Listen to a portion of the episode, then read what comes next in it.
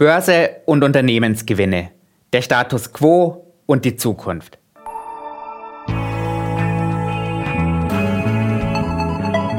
Hashtag Volatility, der Anlage-Podcast.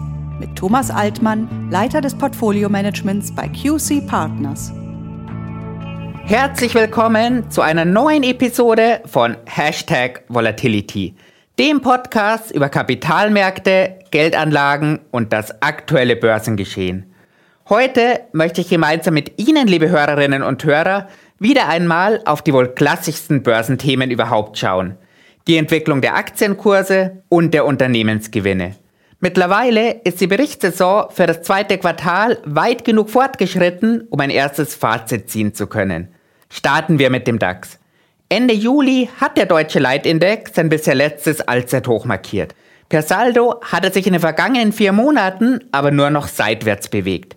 Jetzt lautet die Frage also, haben positive Unternehmensgewinne das letzte Allzeithoch ermöglicht oder haben schwache Unternehmensdaten für den emotionslosen Seitwärtsmarkt gesorgt? Schauen wir gemeinsam genauer hin. Tatsächlich haben die 40 DAX-Unternehmen in den vergangenen zwölf Monaten so viel verdient wie in keinem Zwölfmonatszeitraum zuvor. Auf Unternehmensebene sprechen wir ja immer vom Gewinn je Aktie. Analog dazu sprechen wir beim DAX jetzt vom Gewinn je Index. Und bei diesem Gewinn je Index müssen wir trotz des neuen Rekordwertes auch feststellen, dass das Wachstumstempo deutlich nachgelassen hat.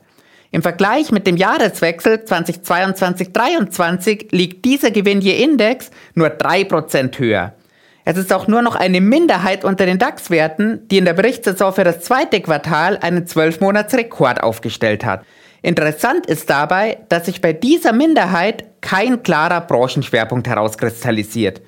Die Unternehmen, die aktuell besonders glänzen, das sind Siemens, die Mercedes-Benz Group, Infineon, die Deutsche Börse, Bayersdorf, Hannover Rück und Rheinmetall.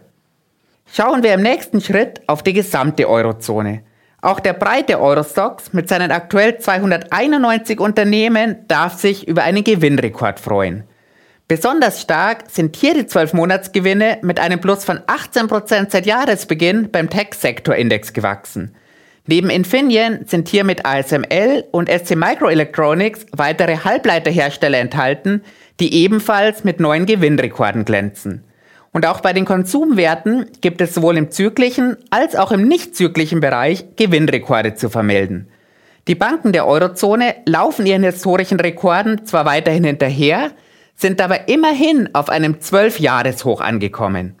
Sie ahnen es schon, nur positive Nachrichten hat auch diese Berichtssaison in der Eurozone nicht. Bei den Immobilienunternehmen sind die 12-Monatsgewinne weiter zurückgegangen. Und auch bei den Unternehmen aus der Energiebranche zeigt der Pfeil seit Jahresbeginn mit einem Minus von 15% nach unten. Werfen wir gemeinsam einen Blick auf die andere Seite des Atlantiks. Von seinem Einbruch um insgesamt 37% bis Oktober des vergangenen Jahres hat sich der US-Tech-Index Nasdaq 100 zuletzt eindrucksvoll erholt. Nach einem Plus von mehr als 50 Prozent haben zeitweise nur noch 5 Prozent bis zum Allzeithoch gefehlt. Über den KI-Boom habe ich ja schon in einer separaten Episode gesprochen. Heute wollen wir schauen, ob sich die Gewinne denn mit dem Index erholt haben. Und hier habe ich tatsächlich eine gute und eine schlechte Nachricht für Sie. Starten wir mit der guten. Mit der Berichtssaison für das zweite Quartal hat der Pfeil bei den Gewinnen nach oben gedreht. Die schlechte Nachricht ist allerdings, dass die 12-Monatsgewinne noch immer niedriger liegen als zu Jahresbeginn und aktuell 8% unter dem historischen Gewinnhoch stehen. Bei den kleineren Unternehmen des Russell 2000 ist das Bild ähnlich. Die Richtung stimmt wieder, allerdings ist der Abstand zum Rekord aus dem vergangenen Jahr hier mit 15% weiterhin deutlich größer. Schauen wir nach Japan. Im Land der aufgehenden Sonne wird das 33-Jahres-Hoch beim Nikkei 225 jetzt auch mit steigenden Gewinnen untermauert. Im Vergleich mit dem Jahresbeginn sind die Gewinne um stolze 27 Prozent geradezu explodiert. Abschließend soll unser Blick den Börsen in China und Hongkong gelten, die im Moment ja unter besonders kritischer Beobachtung stehen. Starten wir auch hier mit der guten Nachricht. Seit Jahresbeginn sind die 12-Monatsgewinne der Unternehmen im Hang Seng China Enterprise Index um 5% angestiegen. Dieser Anstieg reicht aber bei weitem nicht aus, um den Gewinnrückgang der vergangenen Jahre zu kompensieren. Das ist der Status quo. Aber an den Börsen wird ja nicht die Gegenwart gehandelt, sondern die Zukunft. Und die sehen die Börsianer nicht überall positiv. Die Ausblicke sind so unterschiedlich wie lange nicht. Für die kommenden zwölf Monate trauen Anleger und Analysten den 40 DAX-Werten in der Summe nur noch einen Mini-Gewinnsprung von 2% zu. Was bedeutet das für den Aktienmarkt? Durch den beinahe identischen historischen und zukünftig erwarteten Gewinn liegen auch das historische sowie das für die Zukunft erwartete Kursgewinnverhältnis eng beisammen. Mit einem Wert von aktuell gut 11 liegt das zukünftig erwartete KGV etwa auf dem Mittelwert der vergangenen 12 Monate. Es liegt aber auch zwei Punkte unter dem Durchschnitt der vergangenen 20 Jahre. Ziehen wir die gestiegenen Zinsen in die Bewertung mit ein und vergleichen die Gewinnrendite mit der Staatsanleihenrendite. Aus dem erwarteten KGV errechnet sich eine Gewinnrendite von 8,8 Prozent. Im Vergleich zur Rendite zehnjähriger Bundesanleihen, die zuletzt bis auf 2,7 Prozent angestiegen ist, ist das weiterhin ein ordentlicher Aufschlag. Beim Nasdaq 100 sind Anleger und Analysten deutlich optimistischer. 10% Gewinn plus werden im Moment erwartet. Das wäre gleichbedeutend mit einem neuen Gewinnrekord. Allerdings liegt die Bewertung mit einem zukünftig erwarteten KGV von knapp 27 bereits deutlich höher. Das ist gleichbedeutend mit einer erwarteten Gewinnrendite von 3,8 Prozent.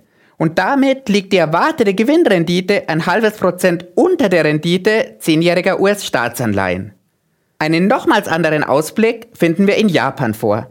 Hier erwarten die Börsianer für die kommenden zwölf Monate nicht nur keinen weiteren Gewinnanstieg, sie rechnen sogar mit einer Trendumkehr und um 17 Prozent nachgebenden Gewinnen. Entsprechend liegt das zukünftig erwartete KGV mit 21 ein gutes Stück über dem historischen von gut 17. Die Zukunft an den unterschiedlichen Aktienmärkten könnte also so heterogen werden wie lange nicht. Ich werde das für Sie beobachten.